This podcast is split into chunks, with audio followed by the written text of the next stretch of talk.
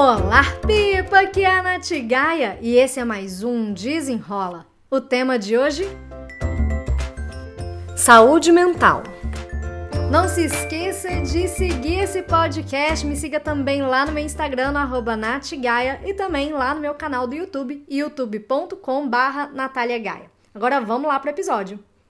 Hoje o Desenrola é especial porque eu tenho uma convidada especial. Eu tô aqui com a psicóloga Paula Santos para falar um pouquinho com a gente sobre saúde mental. Paula, me conta um pouquinho aí quem você é na fila do pão, como diriam as meninas do Mamilos. oi, oi, oi. Então, sou psicóloga, psicóloga clínica e psicóloga hospitalar. Bem, hoje eu trabalho dentro de um hospital tratando aí de pessoas de tratamento oncológico. Então me conta o seguinte, Paula, ontem foi o Dia Mundial da Saúde Mental e esse é um assunto que é, eu acho que ele é muito importante, principalmente nos momentos que a gente anda vivendo aí, né? Me conta um pouquinho, o que é saúde mental? Bem, vamos lá. A OMS considera a saúde mental como uma prioridade e defende essa questão mesmo, que não é restrita só ao problema de saúde, mas também é uma questão de a gente ficar atento né, a esses sintomas, como a questão do sono, alimentação, a disposição mesmo.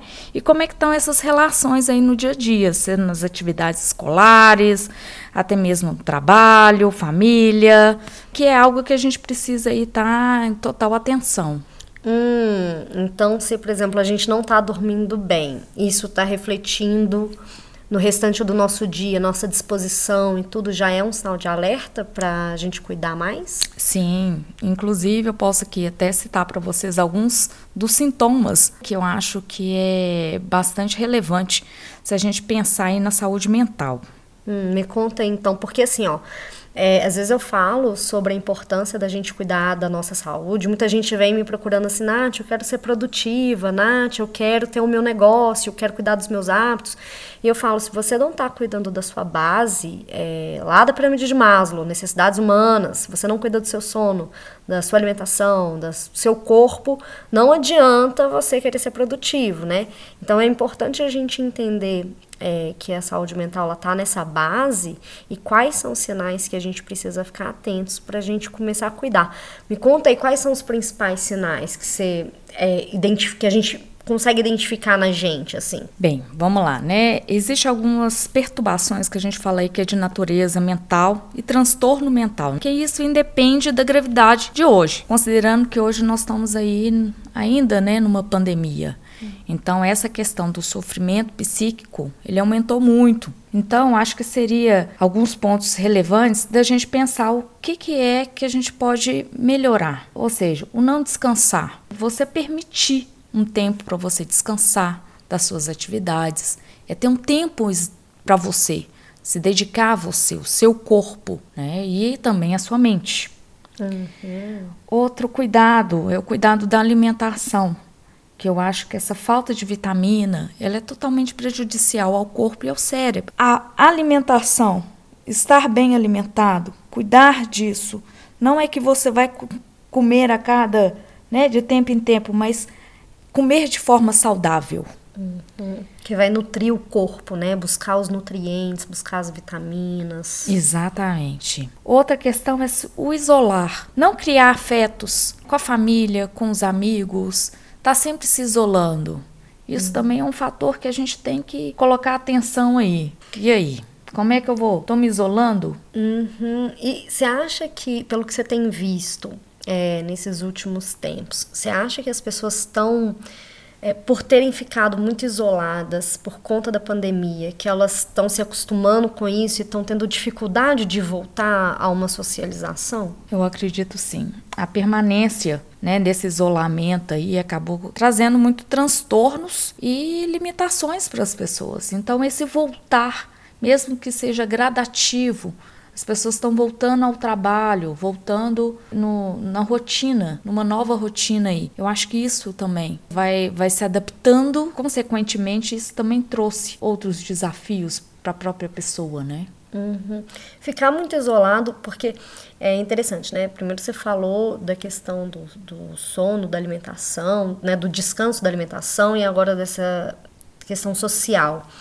É, e essa questão social, eu me senti assim, a, sei lá, quando começou a dar uma melhoradinha na, na pandemia, assim, uma melhoradinha, que eu via pela internet as pessoas se encontrando, eu ainda sentia muita dificuldade até de fazer atividades normais, assim, de precisar ir nos correios, precisar ir em alguma loja para resolver alguma coisa. Eu estava enfrentando um desafio de sair de casa e me sentir segura.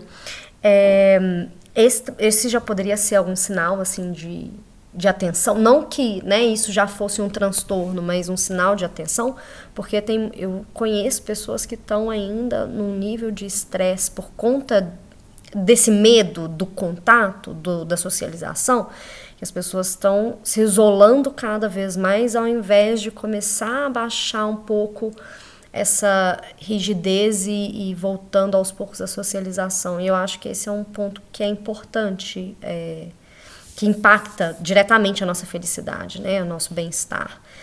Como é que a gente pode começar a quebrar um pouco essa barreira, ainda respeitando os limites que são né, da pandemia e os nossos?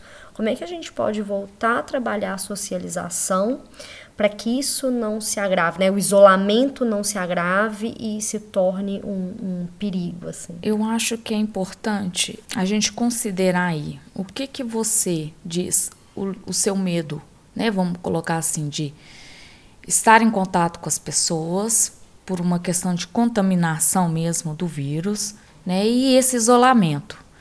Então é, é preciso avaliar o que que é que é meu o que, que é que eu não consigo me socializar, não consigo me interagir com as pessoas e o que, que é de fato o risco de ser contaminado. Então, acho que cada caso tem que ser avaliado, tem que ser analisado com cuidado, porque às vezes o não querer estar com outras pessoas com uma questão de contágio, né, é diferente de uma questão de que eu não quero estar com outras pessoas. Hum, uhum, entendi. Isso aí é importante mesmo fazer essa distinção.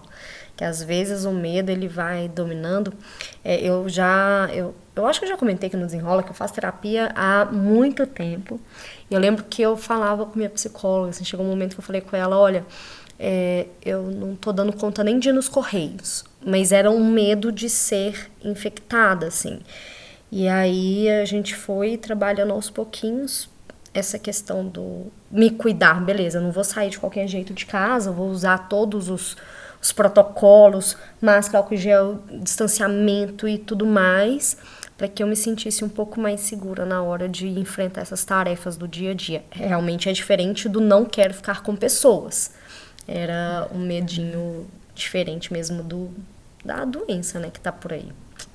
Isso aí que mais de sintomas? Bem, eu acho a questão do sedentarismo, né? Uhum. É, o corpo em movimento, ele acaba liberando endorfina, uhum. né? Então, a partir do momento que você começa a eliminar essa questão do sedentarismo, né? Fazer uma atividade para o seu corpo, mesmo aquele que você acha, poxa, eu não gosto de fazer uma atividade física, não gosto de andar, mas ok, como que você vai fazer para liberar essa endorfina aí? Como que você vai movimentar esses hormônios no seu corpo? Porque isso aí são pontos essenciais para o corpo e demais atividades mesmo, para a gente trabalhar o corpo, a mente, é muito importante. Outra questão que eu acho que é o que, que a gente não aprende coisas novas. E eu falo assim, estimular a criação, esses circuitos cerebrais que a gente tem. Como é que eu vou fazer aprender uma uma nova língua, um, uma comida diferente para quem gosta. Essa, esse movimento que a gente faz para conectar e criar outras redes.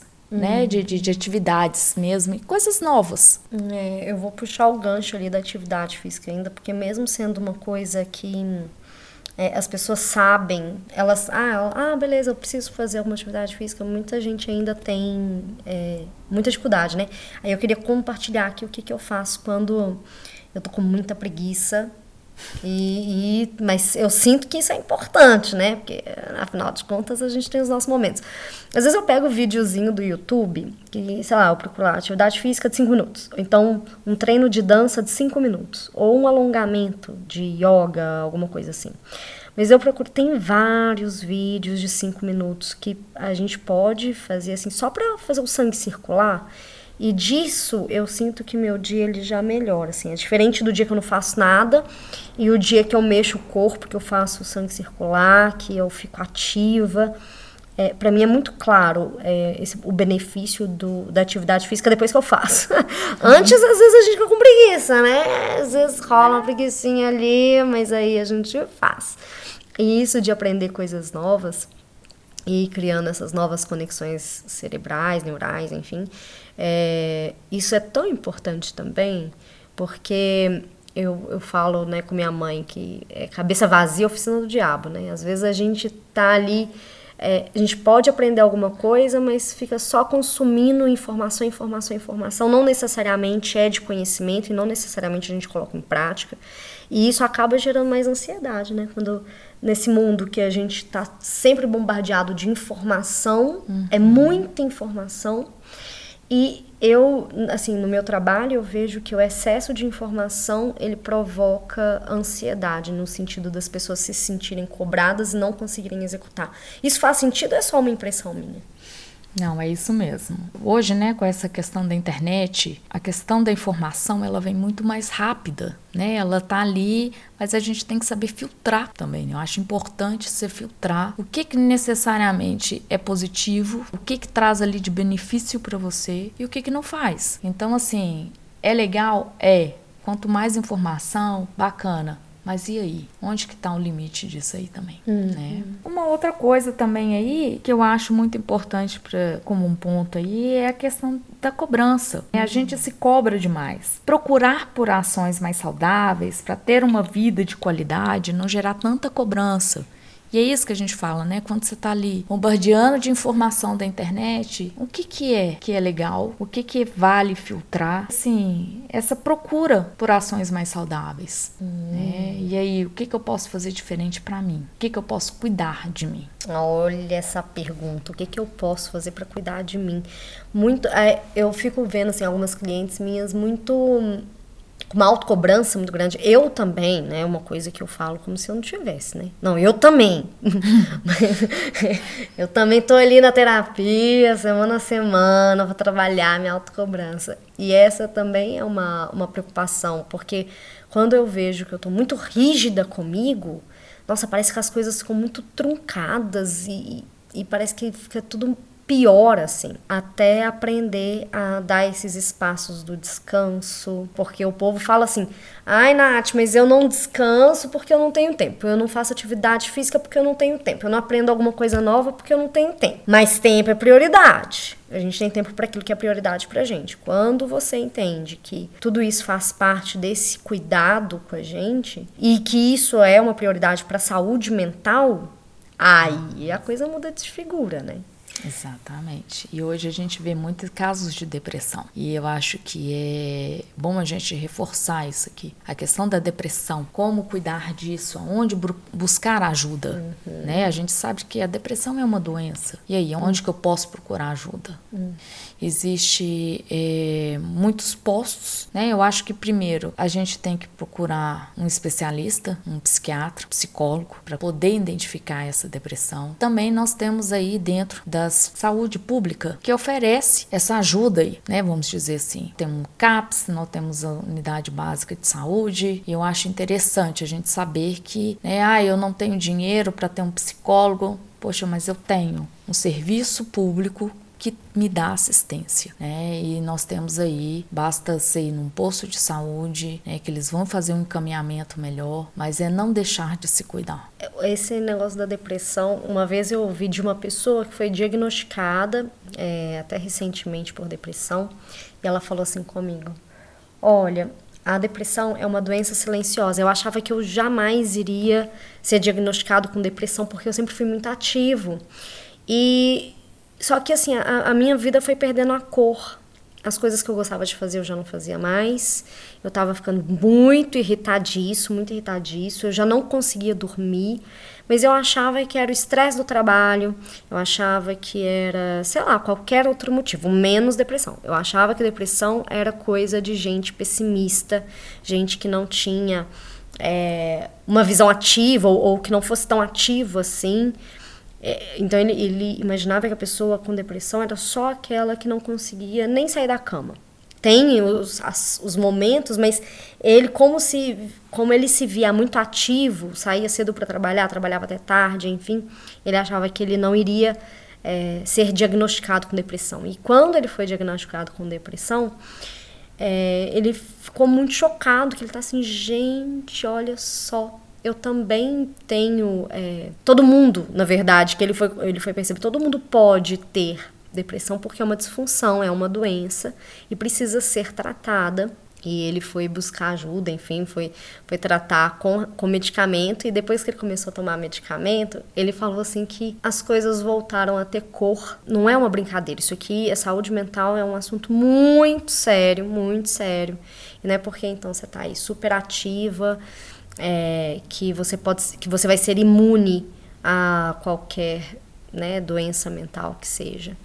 Isso aqui é por isso que eu quis trazer a Paula, a psicóloga, para falar um pouquinho aqui com a gente da saúde mental, porque é um assunto muito sério que ele merece ser tratado com respeito e também com alerta. A gente acabou de sair de Setembro Amarelo e hum, acabou que não teve nenhum episódio específico de Setembro Amarelo, mas eh, sempre é momento da gente falar sobre isso. Ô, Paula, e me conta um pouquinho para as pessoas, igual esse, esse exemplo, de uma pessoa que é super ativa e, além do transtorno de ansiedade, estresse, teve também esse diagnóstico de depressão. O que ele foi falando, né, que a vida foi perdendo a cor. Isso é comum, assim, para os pacientes que estão com depressão? Ou cada pessoa pode ter é, alertas diferentes, sabe? Tipo, ele começou a reparar isso, mas é, ele achava que era por conta do estresse do dia a dia. Qual é a diferença entre um estresse do dia a dia para um momento de opa, eu preciso buscar um encaminhamento, eu preciso de um especialista? Bem, é, vale a gente ressaltar aqui que nem todo depressão ela vai ser tratada com medicamento, tá? Quem vai poder dizer isso é um médico, é um psiquiatra um acompanhamento de um, uma psicoterapia. Às vezes eu falo assim, ai, poxa, eu tô em depressão e eu vou ter que tomar remédio agora. Não, existe casos que ele então vai precisar de medicamentos. Em outros casos, sim, que às vezes a pessoa tem aquele mito de que vai causar uma dependência, né? E eu vou ser dependente desse remédio pro resto da vida? Não. Eu acho que vale a pena a gente reforçar que cada caso é um caso. Cada depressão ela tem um nível diferente cada pessoa ela vai é, ser manifestado de uma maneira. E agora existe gatilhos que a gente fala que, poxa, você vê que você acabou de dizer, ele era uma pessoa super ativa. E aí, o que que desencadeou? Né? É difícil a gente analisar aqui no, uhum. no primeiro momento, mas é pensar qual foi o gatilho que realmente levou essa pessoa a entrar num nível mais delicado, vamos colocar assim entre aspas, da doença mesmo, da depressão. Então acho que vale a pena todo sintoma que você vê. Poxa, eu não sou assim, eu tô diferente, eu tô me isolando mais, eu tô ficando, né, sem motivação. Poxa, como procurar ajuda? Hum, né? Hum. Eu acho que isso aí é importante e é importante dizer repito novamente, não quer dizer que você esteja depressivo que você vai ter que tomar um antidepressivo ou qualquer tipo de medicamento. Isso quem vai poder dizer é o médico, né? Então não não não ache que porque pela internet tem vários remédios, eu posso me automedicar e porque o fulano fez assim e tá depressivo e toma remédios. Uhum. Não, vamos lá, gente, vamos pensar que cada caso é um caso, cada pessoa vai, né, o organismo vai reagir de uma maneira. Hum, boa. Até porque essa pessoa que eu estou citando um exemplo, ele fez acompanhamento tanto psicoterápico, né, com psicólogo, com psicólogo e também com psiquiatra. Então não foi nada assim de ah, eu vou fazer que na louca, passar esse remedinho aqui. não, não, não. Foi uma coisa realmente fez parte do tratamento. E isso, é, essa orientação do, do remédio é pro reequilíbrio e depois realmente não vai precisar mais usar tempo, enfim, só o psiquiatra vai conseguir ajudar. Inclusive, essa também é uma coisa importante, né?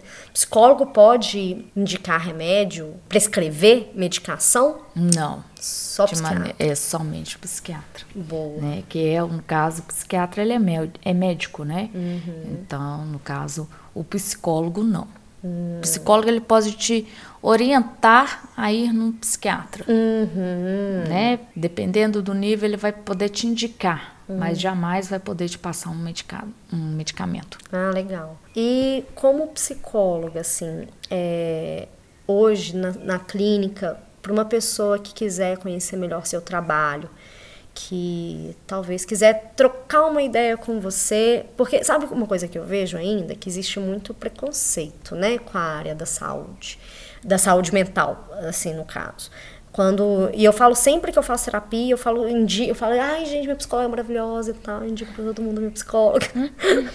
e para mim é uma coisa muito natural porque eu entendo que é, se eu não. Gente, por Deus do céu, se eu não fizer, se eu não estivesse em terapia durante esse período de pandemia, eu tava, era tacando pedra para cima. Por Deus do céu. Terapia me ajudou imensamente, imensamente durante esse período. Às vezes era disso, de ter medo de sair de casa e como é que eu lido com isso, medo de ai, de perder alguém que eu amo e como é que eu vou lidar com isso, é, como lidar com a, com o voltar para o mundo, além de outras questões de trabalho, de autocobrança, enfim. Mas, né, eu sou uma, eu sou uma árdua defensora da terapia, mas eu sei que tem muita gente que ainda não, não enxerga muito assim. E aí eu queria que você contasse assim, ó, qualquer um pode fazer terapia. A gente precisa ter alguma situação específica para começar um processo de terapia ou qualquer pessoa em qualquer momento da vida pode iniciar esse cuidado com a saúde mental? É, bem, existe um mito aí, né? É, que eu falo que às vezes até um preconceito, né, sobre a profissão do psicólogo. É, muita gente fala, ah, psicólogo é só para gente doido. Não, gente, não é. O psicólogo, ele é para quem quer fazer terapia, para quem quer se encontrar, quem, quem quer exatamente ter uma, uma mudança mesmo da sua vida, da sua saúde mental, do seu jeito, né? É um processo. E a gente fala muito que, na verdade, você tem que estar preparado para ir para terapia. Porque o papel do psicólogo ali, ele é te escutar, né? Ele vai te acolher. Ele jamais vai poder dizer o que, que você deve ou não fazer da sua vida. Não é essa a questão. Né? Ele está ali para te ouvir. Né? E a partir do momento que você vai é, falando, né? Porque você vai externando aquilo ali que está por dentro, ele vai te acolher, né? sem julgamento. E eu acho isso muito importante. O psicólogo ele está ali para te escutar sem julgar. Então, acho que essa é a importância. A partir do momento que você está preparado para ter uma mudança, você vai saber a hora de procurar um psicólogo. Hum. Acho isso muito importante. É você tem que estar tá preparado para isso. Legal, legal. Eu lembrei de uma outra situação, uma outra pessoa que eu conheço que falou assim: Ah, eu fui, fui na minha primeira consulta com um psicólogo, mas ela não me perguntou nada. Ela ficou lá me olhando. aí, eu, aí eu lembrei de, de quando eu fui pra minha terapia, pra essa psicóloga que eu vou atualmente. Ela só me perguntou assim: O que te trouxe aqui?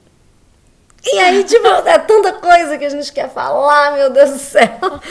Mas às vezes é isso, é, é busca de autoconhecimento, é um suporte, essa escutativa e não e com não julgamento. Eu acho que isso é tão importante que Olha, quando minha psicóloga, se um dia ela resolver me dar alta, eu vou falar, não quero. Eu quero continuar.